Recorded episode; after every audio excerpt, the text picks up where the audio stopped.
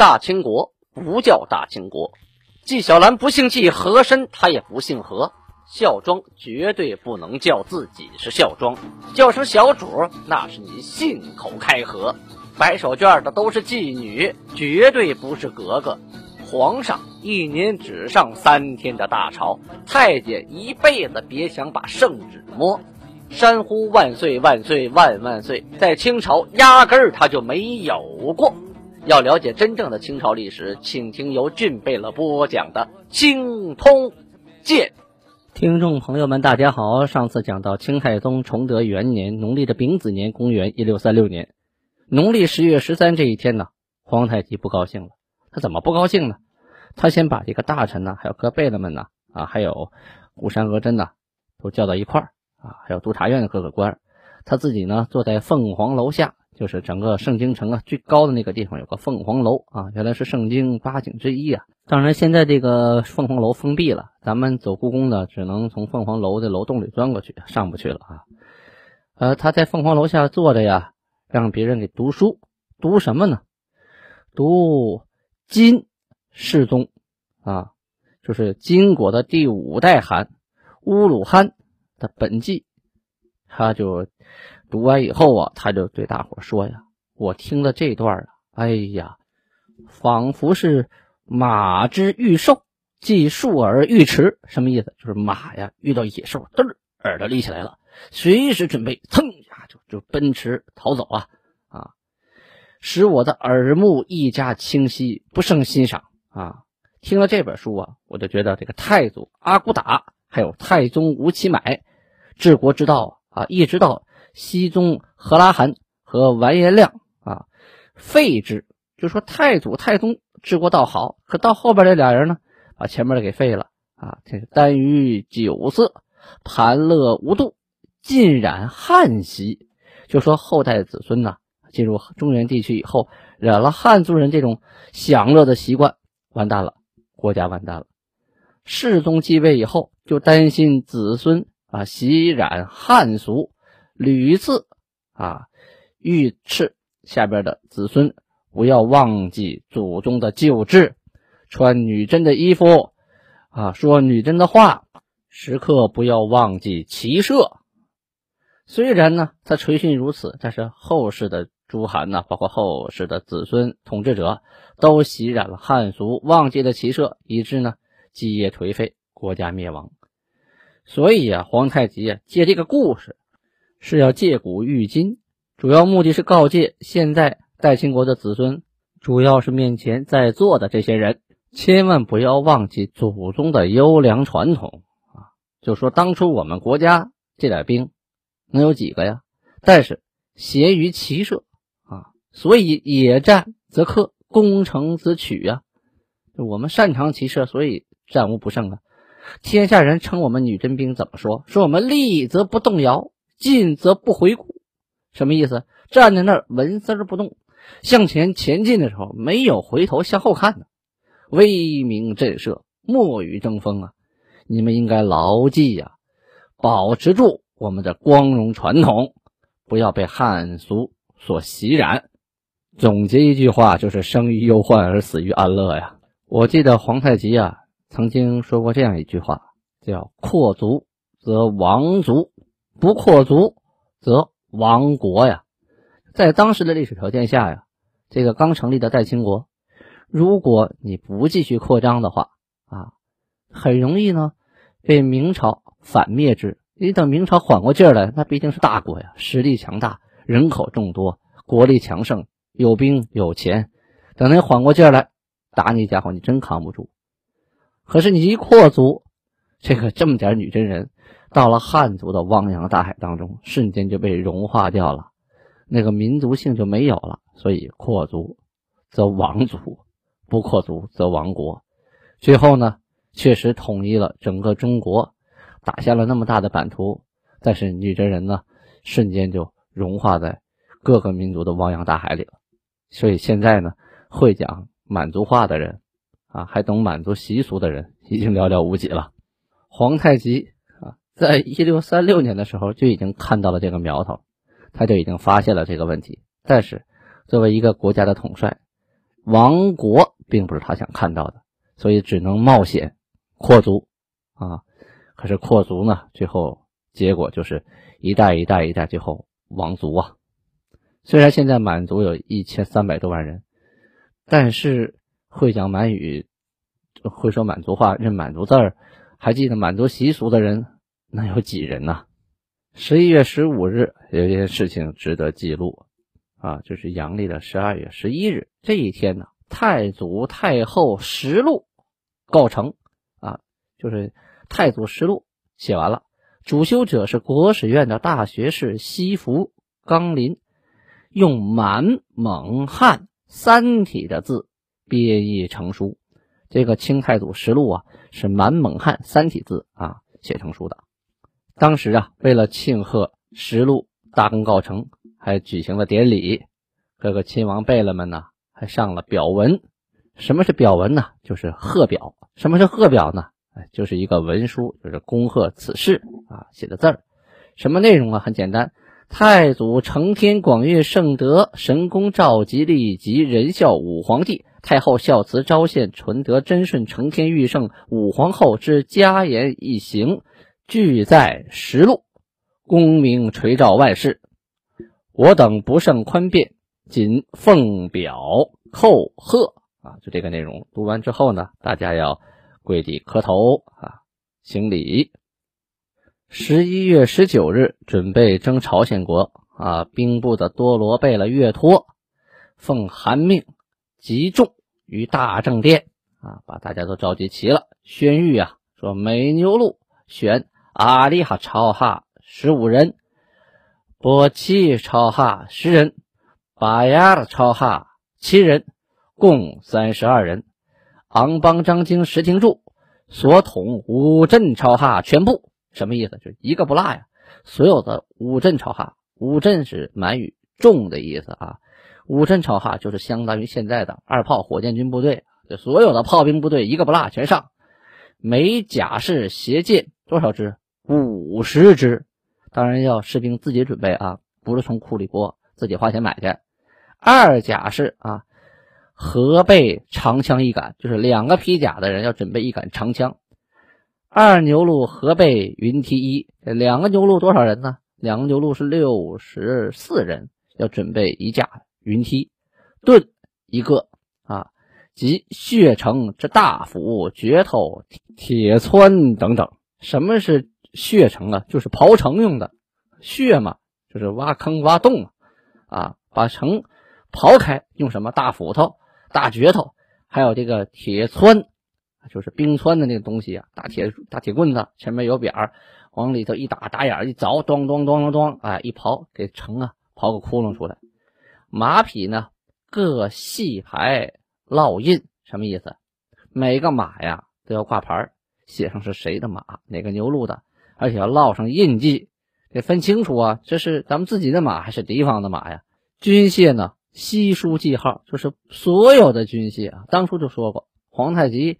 之前努尔哈赤打仗时就规定过，除了这个拽马这个缰绳啊，其他的都得写上记号啊，都得写上名字，包括鞍子呀啊，什么盔甲呀，所有用的工具啊，弓箭呐，还有沙袋啊，都要写上。同时要每个人准备十五日的干粮，于二十九日全体会合，准备出征。这十一月二十五日啊，是冬至啊。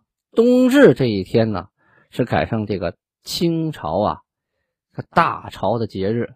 这一年啊，三个重要的大朝啊，大节，一个是万寿节，咱们前面讲了皇帝的生日，然后是大年初一，就是春节，再有一个就是冬至。这个满族人这个冬至啊，要祭天啊，这个祭天礼呀很关键。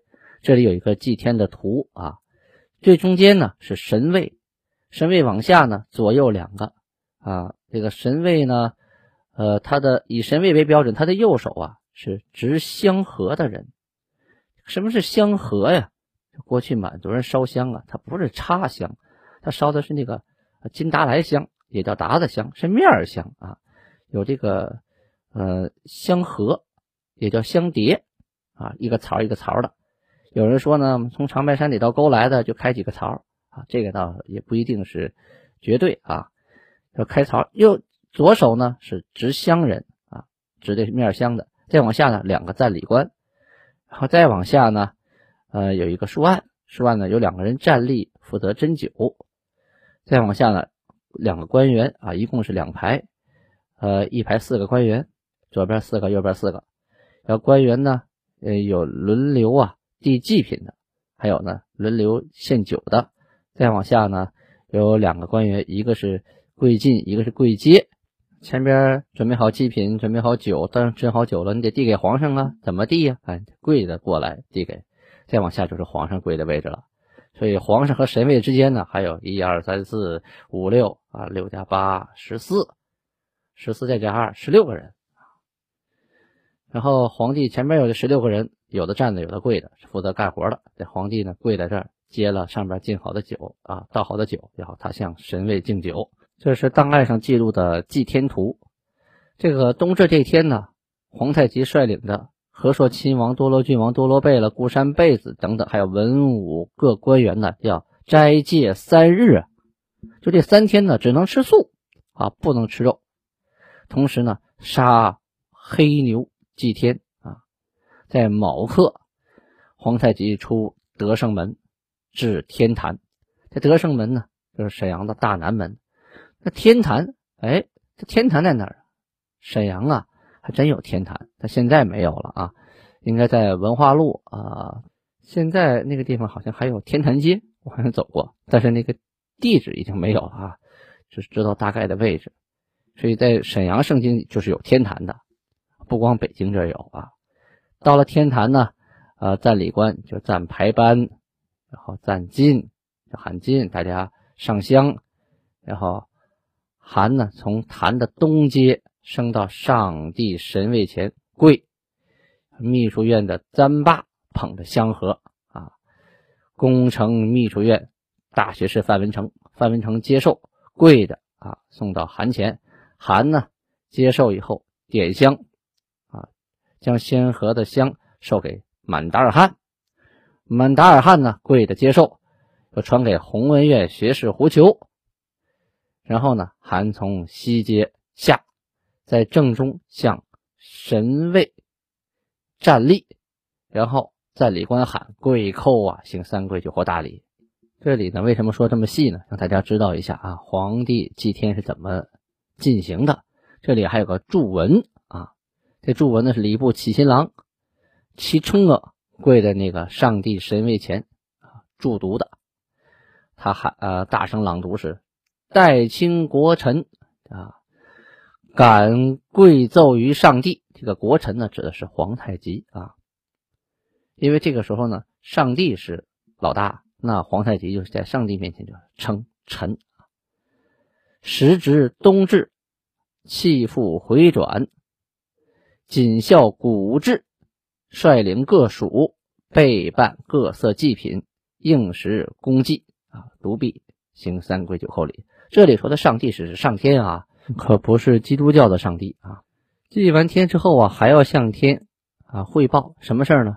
要攻打朝鲜的事儿。哎，这才是大事儿。你打朝鲜之前，你祭拜上天，得到上天的眷佑，或者是告诉上天，我为什么打呀？我是有道理的。说的什么呢？说呀，代清国臣啊，这指皇太极自己说，启奏天地。臣之祖宗与大明国相无仇隙，臣二祖本无罪疚，而民国无端杀之。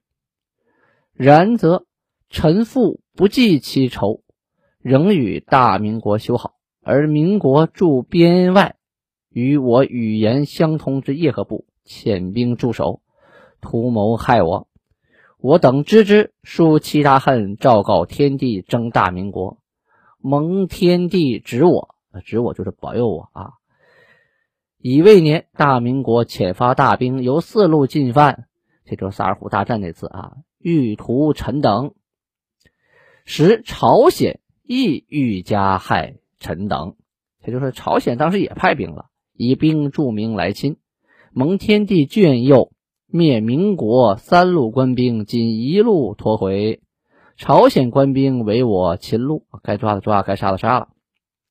朝鲜与我二国接壤而居，和睦相处，素无嫌隙，就没什么矛盾啊。而乃朝鲜著名欲加害我，是彼掀起战祸，然我仍隐忍不言，说我忍了很久了。辛酉年，我复征辽东地方，蒙天眷佑，以辽东地界避我。这是指啊，攻打辽阳、沈阳啊，成功那次。朝鲜国乃为大明昭佑，将上天赐我之辽东人民留居其地，给以粮米，时常著名图我。说朝鲜呢，容留了辽东的难民，这人都跑那边去了，那你说你打了土地没有人也不好办呢。臣于丁卯年遣兵往征朝鲜，故此故也。说上次打朝鲜就这个原因。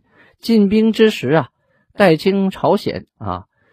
我两国重修和好，以我为兄，待我使臣亦如待明使臣，誓告天地啊，发了誓了，还其前镇获官员，我也退了他啊前边抓获的官员。其后朝鲜拜盟，不约束其民，众之侵扰我地，私行渔猎啊，就说话不算数了，也不约束老百姓，跑我这偷偷的打猎打鱼，还抢我地盘。其土地乃皇天授予各国之土地也。再者，纳我陶人，送之于大明，而大明人有讨抚于我者，彼复堵截，给明粮米，暗行资助。就说：“哎呀，我这逃跑的人，他给送到大明去；大明有人逃给逃逃到我这儿来，他给拦住了啊！他给明人粮米资助他们打我。”大明所兵船，则欲与之；我求船，则弗与。我要船不给，明朝要船他给啊。若云朝鲜为中立国，则各不相与，是为正理啊。要么你两头都别帮嘛，不与我而与民国，是彼拜盟，助民而图我也。今朝鲜国弃十年之好，遗书其平安道宏观察使云。昔丁卯年向我讲和，乃权宜之计。今永绝成仇，当顾边关及智谋之事，立勇敢之人等语。这是让我们发现了，这朝鲜国王说当初是忽悠我们呢，权宜之计。现在跟我们永远成仇敌了，要巩固边关，跟我们打呀。此书以为我使者获取来信，啊，臣确知朝鲜国之败盟，臣。欲趁其未备，告诸天地，复兴兵征之，故此故也。就说我这回皇太极，我要亲自带兵。他为什么称臣啊？他把天称为皇帝啊，自己向天称臣嘛。所以我要带兵打，就这个原因。我发现了他们已经彻底的违背了誓言啊，与明朝一伙跟我代秦国作对了，所以我要兴兵啊。是之是非，为天地见之。就说这个事情啊。我打仗我是有道理的，就说那个时候啊，无论如何出兵打仗，都要先让老天爷明白，我这是合理之师啊，征讨啊是顺天理而征讨，就是呢，打仗之前给自己找个理由。说完之后啊，行三跪九叩礼，紧接着不算完，还要在圣汗的神位前，就是努尔哈赤的神位前啊，还要再进行祷告。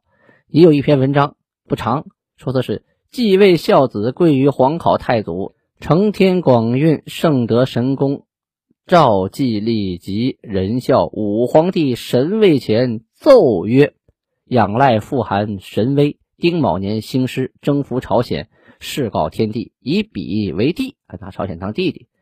每年遣使来朝贡方物。今朝鲜国背弃盟誓，天地之言啊！臣将亲率大军往征，以明是非。”祈请复函莫右啊！宣读完又是三叩礼啊，这个没有三拜就磕了仨头，因为向天行了三拜九叩了，那你向复函就不能行一样的礼啊，就行了一跪三叩礼。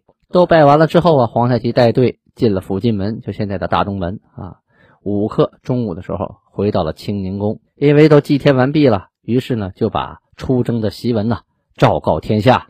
二十九日到了出兵之日，皇太极啊谕所有的军士们。就是出征前的总动员，说此次打朝鲜不是我愿意的，朝鲜被蒙收留我陶人，送到民国，当初孔有德、耿仲明来投的时候，朝鲜拦截还放枪，朝鲜还慢待我代清国的使臣不回我书信，而且朝鲜那边呢已经做好了跟我们决战的准备，要巩固边关，要跟我们打等等等等的话，这些书信都被我们给拦截发现了。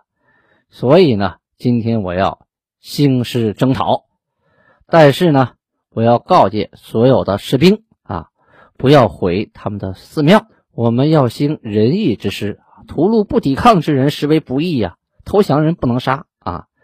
城若降，不要侵其城；屯归顺，不要扰其屯。令其剃发皆可啊！如有叛王来归者，恩养之。但是每次打仗啊，俘获的官兵不要收养，一律杀光。